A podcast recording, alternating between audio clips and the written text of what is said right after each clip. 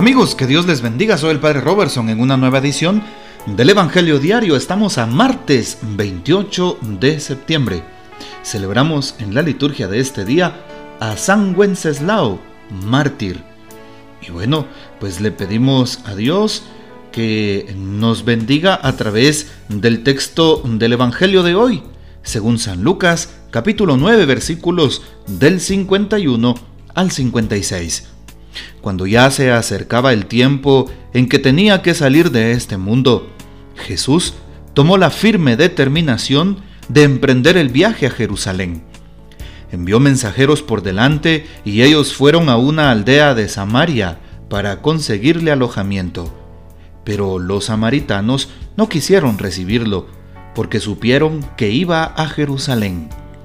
Ante esta negativa sus discípulos, Santiago y Juan, le dijeron, Señor, ¿quieres que hagamos bajar fuego del cielo para que acabe con ellos?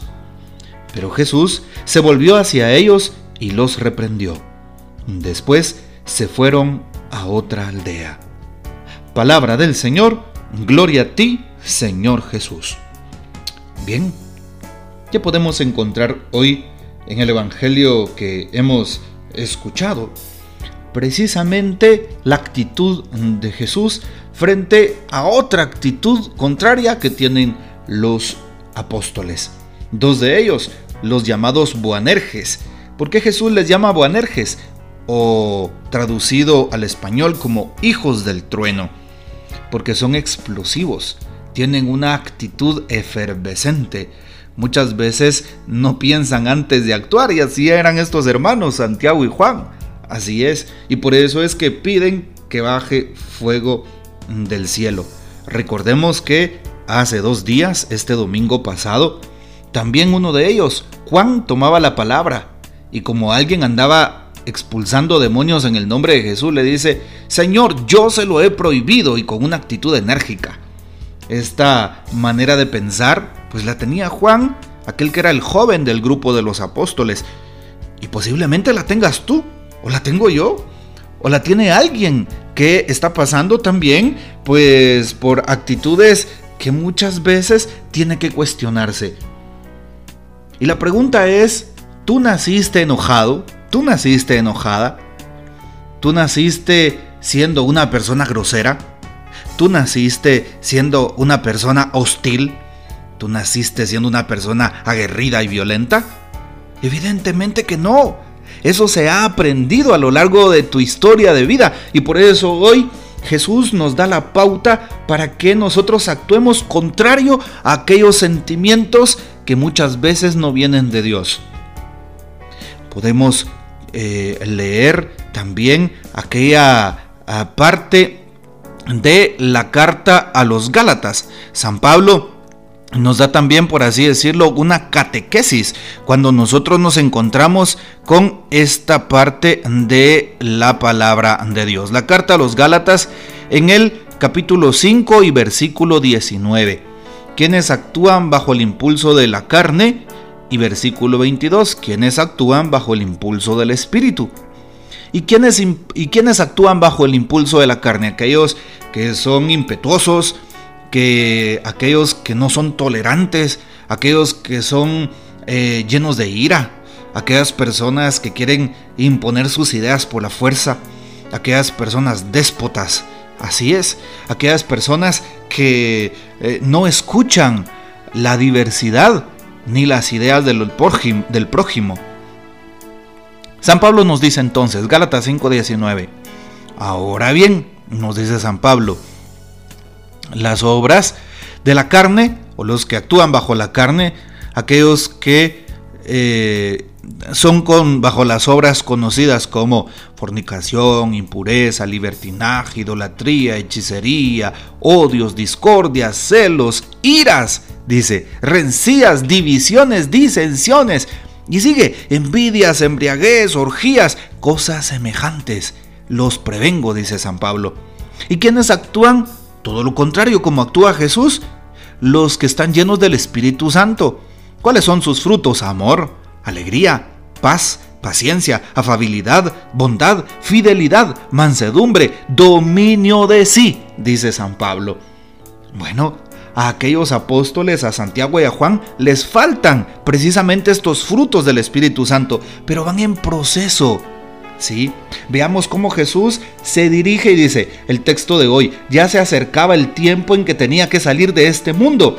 Jesús toma la determinación de emprender su viaje a Jerusalén. Jesús va de Galilea subiendo a Jerusalén. Recordemos que Jerusalén está en las montañas, en las tierras montañosas de aquel lugar, que por cierto, eh, toda la Palestina e Israel normalmente son lugares de desierto, sí, pero Jerusalén está en un lugar alto. Bueno, pues emprende su viaje de su vida a Jerusalén y mientras va de camino, va haciendo un proceso de enseñanza a sus apóstoles.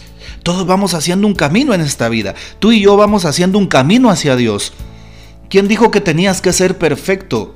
No, pero Dios nos va perfeccionando. Dios nos va ayudando a cambiar actitudes, maneras de pensar. Dios nos va ayudando a cambiar también mentalidades, a cambiar eh, maneras de hablar, de referirnos al prójimo, maneras de juzgar la propia historia, la, maneras de juzgar el propio mundo y la propia sociedad.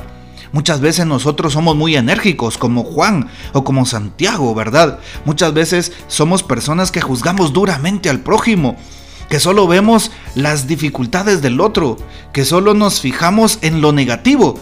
Y Jesús dice, no, hay que fijarse en lo bueno.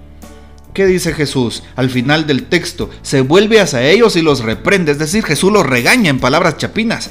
Así es, ¿Qué significa esto? Que Jesús les dice lo que están haciendo y la actitud que tienen es contraria a nuestra forma de vivir y de actuar. Es contraria a la doctrina del Evangelio, a la doctrina de Dios. Por eso es necesario cuestionarnos si también nosotros, cuando alguien es contrario a nuestras ideas, o cuando alguien, si vamos a evangelizar y tocamos la puerta de una casa, nos tira la puerta en, la, en las narices, en la cara. Cuando a alguien no le interesa que le hables de Dios. Cuando alguien te critica. ¿Sí? Cuando alguien toma ah, una actitud hostil, por así decirlo, esta palabrita, ¿verdad? Una actitud violenta frente a ti y te ofende. O por anunciar el Evangelio tienes que pagar estas consecuencias. No deberíamos de tomar represalias, no deberíamos de tomar venganzas como lo hace hoy Santiago y Juan. Jesús nos dice, no, eso no es correcto. Así es, porque también nosotros podemos eh, dejarnos interrogar sobre nuestra reacción cuando algo nos sale mal, cuando experimentamos el rechazo por parte de alguien. ¿Somos tan violentos como Santiago y Juan?